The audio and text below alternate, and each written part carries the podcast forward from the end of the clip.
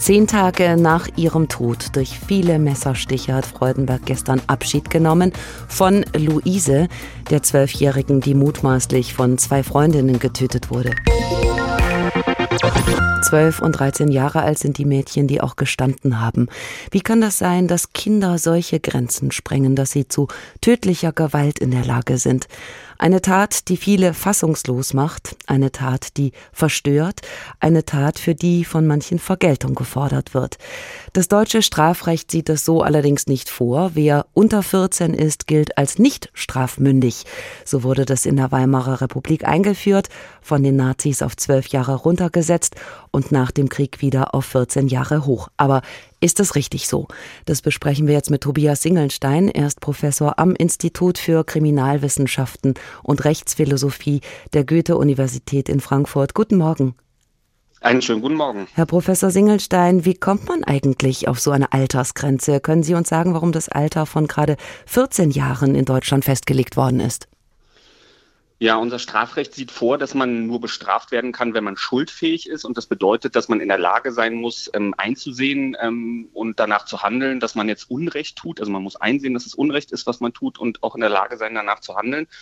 Und der Gesetzgeber hat sich eben angeguckt, was, was sagen jetzt die Erziehungswissenschaften, Medizin, Psychologie ähm, und andere Wissenschaften dazu, wann Kinder oder Jugendliche eben in der Lage sind, ähm, dieses einzusehen und danach zu handeln und hat ähm, danach festgelegt, dass das in der Regel ähm, ab einer Grenze von 14 Jahren der Fall ist. Halten Sie selbst denn die 14 Jahre Grenze für angemessen? Ich halte das für angemessen und richtig und ähm, in, in der wissenschaftlichen Fachwelt ähm, wird es auch überwiegend so gesehen und geteilt, dass 14 Jahre eine angemessene Grenze ist. Ein Fall aus dem Bekanntenkreis. Das Mofa des Sohnes wurde geklaut, der Täter gefunden. Das Mofa war Schrott. Dessen Eltern konnten aber keinen Ersatz zahlen. Der Junge bekam ein paar Sozialdienste aufgebrummt. Das war's. Ist es nicht auch eine Art Freifahrtschein bei weniger gravierenden Delikten als jetzt im Fall von Luise? Ich muss gar nicht wirklich einstehen für mein Fehlverhalten? Ich glaube, wir müssen sehen, dass das Strafrecht ja nur eine ähm, sehr spezifische Form ist, ähm, auf Unrecht zu reagieren und auf Schadensverursachung. Es gibt daneben das Zivilrecht, wo andere Altersgrenzen gelten und es gibt jugendhilferechtliche Möglichkeiten auch unter dieser Altersgrenze von 14 Jahren. Und ganz viele Konflikte, Probleme im Alltag regeln wir eben auch informell untereinander, ähm, ohne dass das Strafrecht da eingreift. In Deutschland wird oft beklagt, dass man oft auf die Täter schaut und nicht auf die Opfer, was die Täter angetrieben hat, dass sie resozialisiert werden müssen und so weiter. Kritiker sagen, man sollte weniger auf Verständnis setzen, denn auf Abschreckung. Was denken Sie? Ähm, also gerade im Jugendstrafrecht ist es mit unserem Konzept des Strafrechts, was wir haben, nicht zu vereinbaren, so eine Vorstellung. Ähm, Jugendliche ähm, sind auf der Entwicklung, äh, sind in der Entwicklung, äh, werden erwachsen und es gehört quasi dazu, dass man auch Grenzen austestet, dass man auch Grenzen überschreitet. Es ist sozusagen normal, dass leichte und mittlere Straftaten in diesen Altersstufen begangen werden. Und es ist unter Umständen sogar kontraproduktiv, wenn man mit dem Strafrecht drauf reagiert.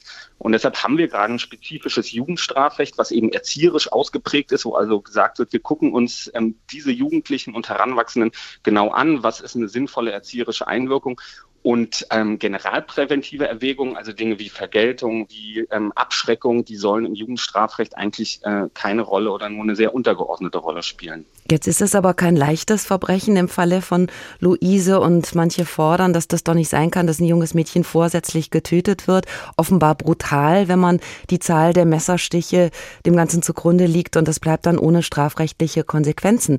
Wenn wir da auf das Argument dieser Seite mal eingehen und durchspielen, was wären denn denn die Folgen, wenn wir das Alter der Strafmündigkeit in Deutschland tatsächlich senken würden?